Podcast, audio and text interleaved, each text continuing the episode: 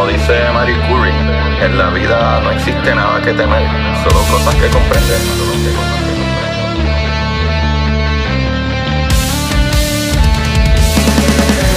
Recuerden correr y buscar la manera de aprender que más le divierta.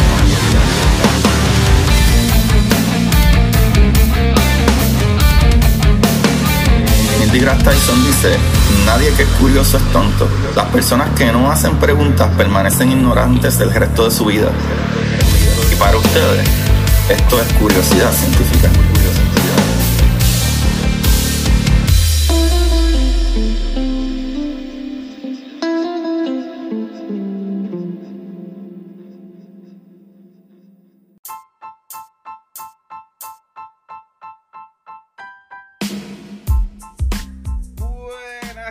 De Curiosidad Científica. Bienvenido una vez más a este su programa de curiosidad. Con ustedes, su host Agustín Valenzuela, trayéndoles, mera, las cosas hermosas del universo. Y no hablo solamente de mí.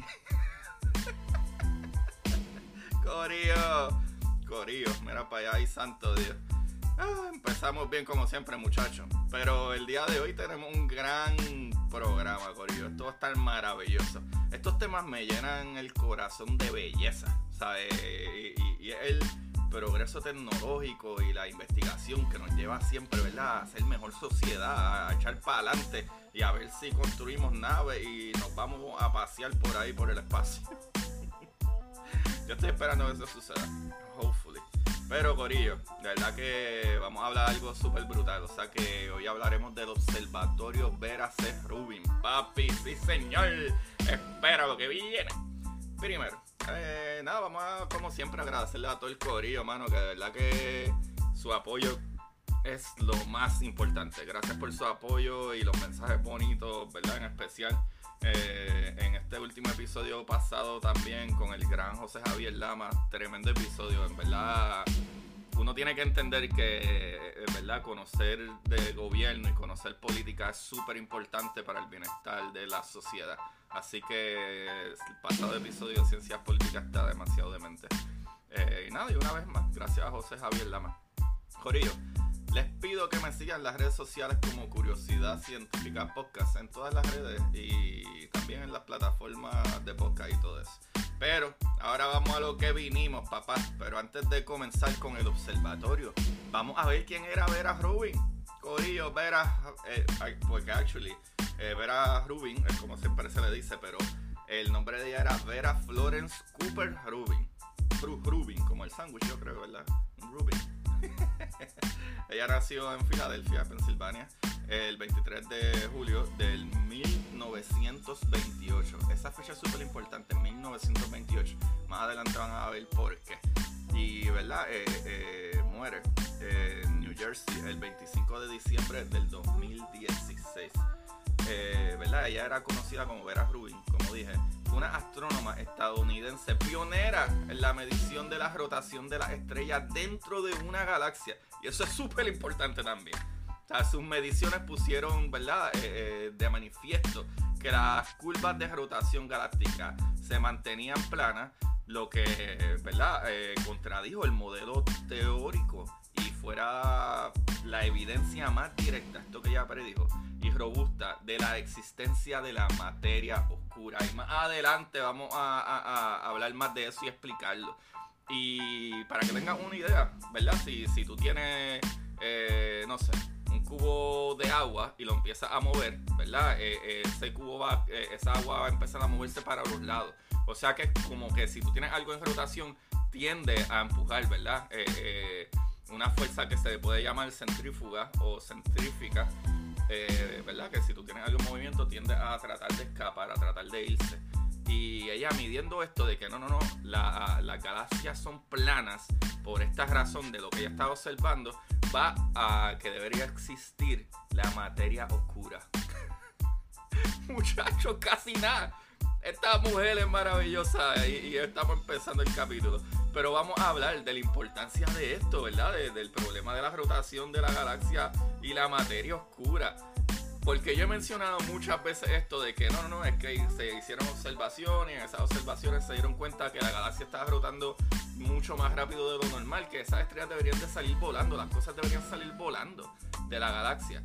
Así que hay un problema cuando, eh, ¿verdad? ¿Qué, qué, es lo que sucedía y qué fue lo que logró?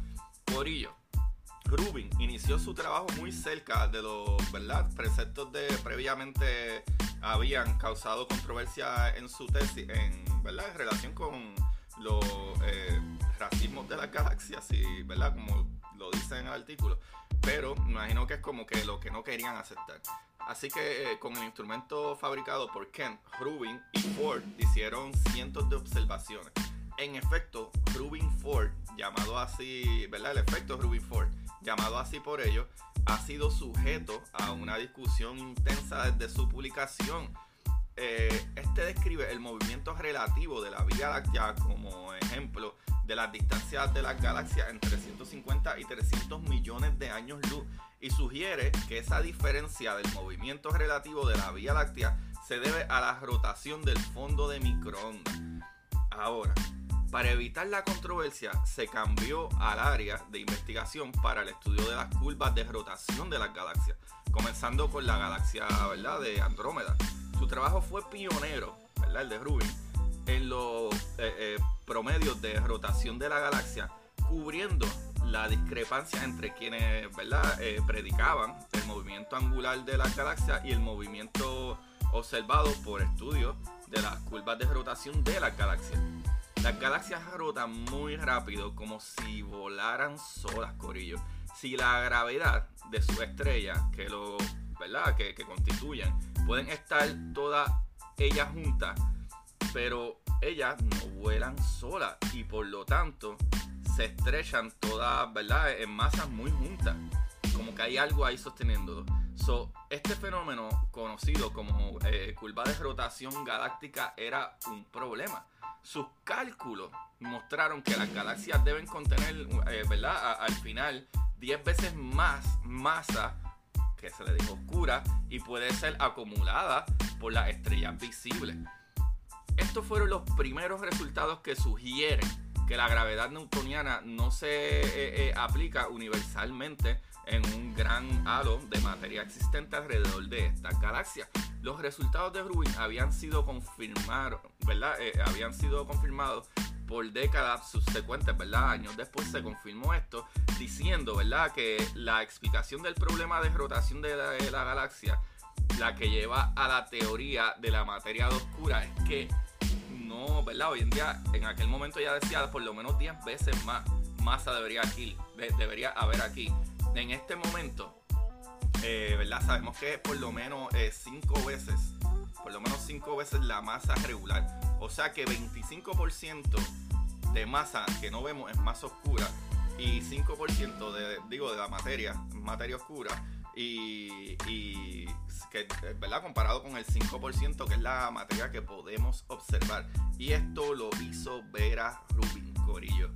¡Boom, papi! sí señor. Ella fue la que básicamente dijo junto a Ford que las galaxias no pueden girar tan rápido si no tienen más masa o más materia para crear más gravedad. ¡Qué dura! Eh, yo amo esto, mano. Eh, eh, verdad es que yo amo la ciencia.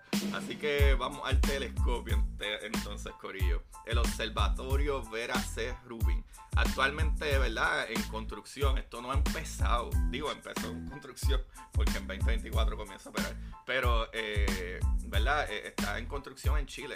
Es, ya entre que este observatorio está ridículo. Pero vamos desde un principio para no irme por todos lados este observatorio realizará una ¿verdad? exploración sin precedentes durante una década del cielo óptico llamada investigación del espacio-tiempo como legado para la prosperidad. ¡Wow! Una vez que el Observatorio Rubin comience sus operaciones, ¿verdad? Eh, el 2024 se espera que sea así, revolucionará el campo de la astronomía y lo que sabemos del universo, Corillo. El Observatorio Rubin no es solo un telescopio, es un sistema complejo e integrado que consiste en un telescopio terrestre de amplio campo de 8 metros ¿verdad? Una cámara de 3.2 gigapíxeles, que ya la hablaré un poco más de la cámara.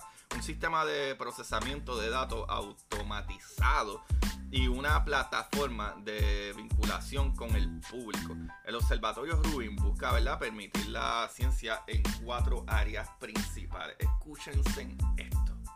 Esto está brutal. O sea, la naturaleza de la materia oscura y la comprensión de la energía oscura. Imagínense que lográramos eh, eh, eh, ver algo, alguna pista que nos llevara a conocer algo más de la materia oscura. Porque el problema de la materia oscura es que no, no, ¿verdad? No, no tiene interacción con la electromagneticidad, que es con lo que conocemos todo. Otra cosa es que hará catálogo del sistema solar. No solo eso, exploración del cielo cambiante. Esta es una de las cosas que más a mí me gusta. Este observatorio, Corillo, para que tengan una idea, va a estar mirando todas las partes en el espacio cada tres días para ver qué está sucediendo. Si explotó una supernova, si hay alguna estrella que no está donde estaba, si hay alguna luz que proviene que no, se, no, no parece normal, si algún cambio en las nebulosas. Esto es algo increíble. Esto es lo que hacían nuestros antepasados, los griegos, este, eh, eh, todos estos astrónomos antiguos, Galileo, miraban, dibujaban y todo eso, pero básicamente esto es algo, una máquina que hace todo solo en menos nada. Que es algo que le tomó a, los humanos miles de años en crear estos tipos de catálogos y esto lo va a hacer solo. Así que como cada tres días estará observando nuevamente partes del cielo, ¿verdad? O del espacio que ya observó, pero en tres días va a observar todas las partes del espacio que puedo observar. Eso está lo loco, eso está brutal. Corillo, no solo eso, es que esto va a observar la estructura y formación de la Vía Láctea. O sea que si hay cambios en la Vía Láctea, cosas que digamos, hmm, ¿qué fue salud? ¿Qué fue aquello que pasó allí? Oye, espérate, aquí hay algo que, por ejemplo, cuando tú buscas exoplanetas, eh, usualmente la transición, ¿verdad? Cuando pasa el planeta por encima del Sol, es que es bien difícil como quiera de ver un exoplaneta, pero ahí es la única manera que podemos ver, como que, ah, espérate, la luz como que baja un poco, ¿verdad? La espectroscopía, la luz que nos llega, ah, espérate, baja un poco la intensidad de esa luz, pero algo que es de punto .0000, puntos bien bajitos, pero nuestros sensores los captan, pero como que es difícil. ¿Qué sucede? Para saber que es realmente un planeta tenemos que ver que tenga una órbita y cada cierto tiempo vuelva a suceder, pero hay planetas que pueden pasar dos años en su órbita o, meses o cosas así que si no hay un equipo mirando cada cierto tiempo, varias veces, a lo mejor no nos damos cuenta que hay hasta un planeta. Y esto va a hacer eso. ¡Qué brutal, loco! Piensen en eso. Descubriremos también si hay materia oscura, descubriremos si hay nuevos planetas, descubriremos todo tipo de cosas que se podría observar allá afuera que es difícil observar con un, solo telescopio que tú tienes que pedir tiempo y mirar hacia un lado y tratar de buscar algo que ya tú conoces, buscar información en puntos que ya sabemos que hay algo. Esto no, esto va a seguir mirando todo el tiempo para ver, ah, espérate, ahí pasó algo que no nos esperábamos. Qué brutal. Cori, hablemos del telescopio, ¿verdad? Que ya dije de 8.4 metros. Eh, tiene un diseño único de tres espejos que crea un campo visual excepcionalmente amplio. El telescopio operará en una ¿verdad? Eh, cadencia automatizada, explorando todo el cielo visible en unas pocas noches. Escuchen eso, escuchen eso, todo el cielo visible. el telescopio está ubicado en la cumbre de Cerro Pachón, en el norte de Chile, aproximadamente a 100 kilómetros en carretera desde la ciudad de La Serena donde ¿verdad? se ubicarán las oficinas principales del Observatorio Rubin. Corillo, ahora esto es para los fiebrus de las cámaras, porque yo no sé mucho de cámaras. Así que se los voy a decir, aunque hay cosas que son bastante obvias. Pero la cámara, ¿verdad? Del eh, telescopio es la cámara digital más grande jamás construida para la astronomía. tiene casi el mismo tamaño de un auto pequeño y pesa casi 2.800 kilos. Esto es un aparato. Corillo, el plano focal consiste en sensores de dispositivos de carga acoplada, ¿verdad?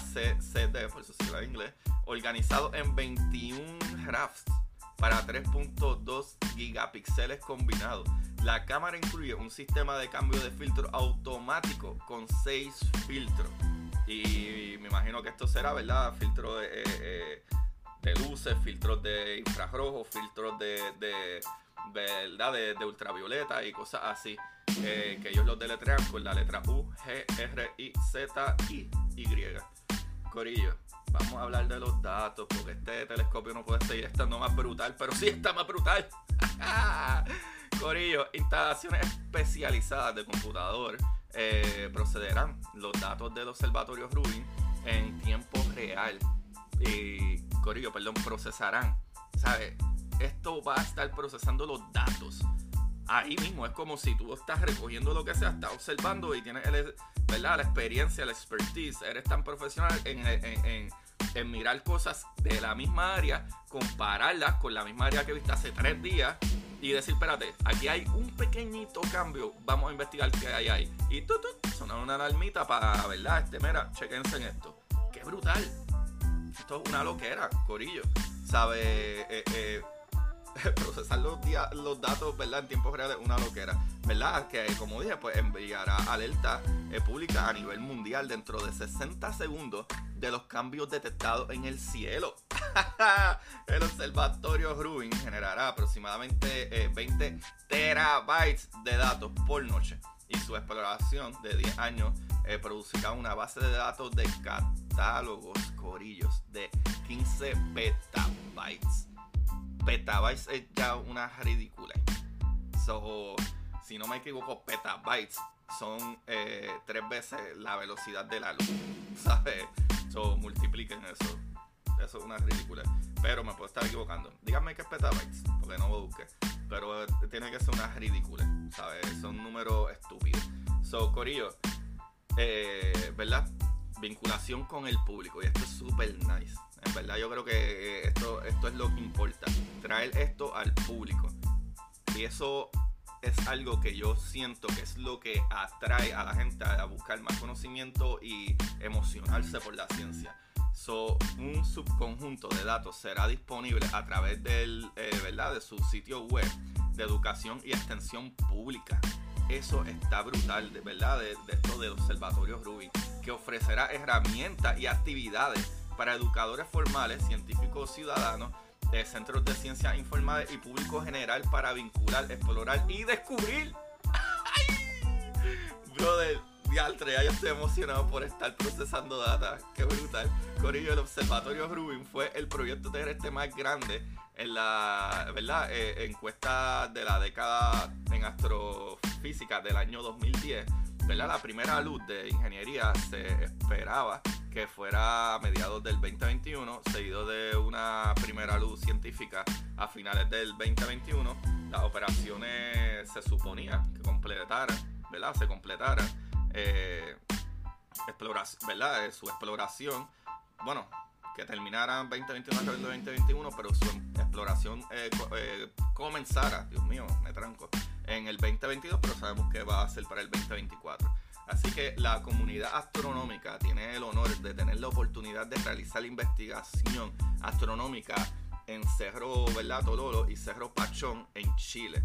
El NORLAB eh, reconoce el rol cultural y la eh, ¿verdad? Eh, veneración que estos sitios tienen para la ¿verdad? Para las comunidades locales en Chile. Y eso está súper brutal.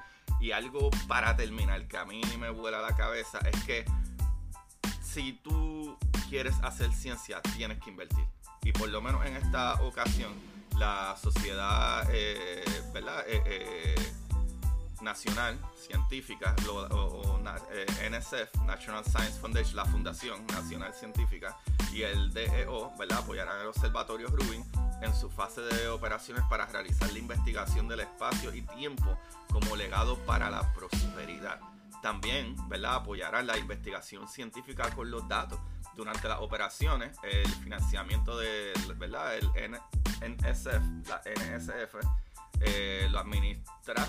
La Asociación de Universidades para la Investigación en Astronomía, bajo un acuerdo ¿verdad? colaborativo con la Sociedad eh, Nacional de... Eh, eh Federación, ¿cómo es? National Science Foundation, la Fundación Nacional de Ciencia, y el financiamiento del DEO o eh, lo administrará Slack bajo un contrato con el DOE. El Observatorio Rubin es operado por el Laboratorio Nacional de Investigación de Astronomía Óptica Infrarroja de la National Science Foundation y la SLAC, que ya lo mencioné anterior, y dirán que es SLAC, ¿verdad? Su sigla S-L-A-C, pues es eh, Standard Linear Accelerator Center, ¿verdad? El centro de aceleración lineal de Stanford. Así que ahí, ahí hay varias compañías eh, unidas que van a estar administrando esto, bregando con esto y dándole fondos. Corillo, qué clase de espectáculo. Estoy loco, que ya esto prendan 2024 y, y ya para 2025 yo estar mirando ¿verdad? resultados y estar comparando y estar analizando esto. Esto es súper brutal y súper emocionante. Que todos nosotros podamos actuar como investigadores. A mí eso me vuela la cabeza. Qué felicidad. Corillo. Esto lo saqué de, ¿verdad? de nordlab.edu, que es literalmente ¿verdad? Eh, el National Science eh, Foundation, la, eh, la Fundación Nacional de Ciencia, en la página de ellos per se. so, ¿verdad? Obviamente, pues el laboratorio se llama NOIR, N-O-I-R lab.edu. también de eh, minciencia.gov de mdscc.nasa.gov y de isst.org, que esa es la página, directamente la página de, ¿verdad? De, del observatorio, Veras Rubin, que es isst.org, o escriban Veras Rubin Observatory y les va a aparecer. Eh, esa información está en inglés, eh, no hay mucho en español, pero aquí yo le hice yo creo que un buen trabajo de traducción y de esas cosas bellas que yo sé hacer. Ay Dios mío, ¿verdad? Con mi, con mi español mi traducción mastica, pero hicimos un muy buen trabajo, yo pienso. Corillo, la verdad que este episodio estuvo de show. Y Corillo, no se olviden apoyarme, mano. Apóyenme y denle like. Vayan a YouTube y suscríbanse en, mi página de, YouTube y denle like a las cosas. Aunque ustedes lo escuchen nada más, vayan allá y me ayudan para que mis números suban. Denle like, denme un, ¿verdad? un rating en Amazon o en, eh, digo, en Amazon. Bueno, en Amazon también a mis libros. Eso es súper importante. Denle rating a mis libros, por favor, en Amazon. Eh, pero no, no, este, un, rate en las aplicaciones, tanto en Apple se puede, en Spotify se puede, imagino que en todas las demás se podrá. Y me ayudan un montón y compartan, compartan esto y taguenme y envíenme mensajes para saber si les está gustando, si estamos haciendo un buen trabajo, qué les pareció, porque yo llevo más de cuatro años haciendo esto, sobre casi 300 episodios probablemente tienen que estar por ahí o bien cerca de eso. Y, mano, lo hago con amor y cariño, pero siempre es bueno, porque a veces uno se cansa y a veces uno dice, bueno, contra, esto valdrá la pena. Y yo sé que vale la pena, pero el cerebro así medio chavo. Eh, mano, y no se olviden de buscar mis libros en Amazon. Eh, perdón, en amazon.com busquen mi nombre, Agustín Valenzuela, con V, Valenzuela, Alvarado, o simple y sencillamente pues lo buscan como curiosidad científica, el, el universo en arroz con habichuela eh, mi libro de historias cortas, que se llama Historias cortas para sentarse en el inodoro.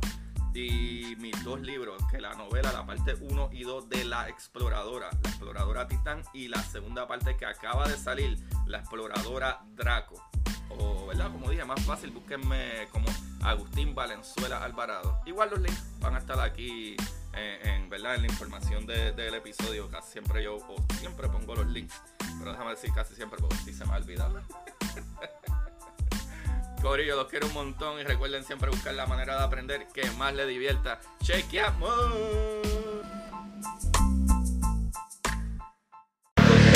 Y para ustedes, esto es curiosidad científica. Curiosidad.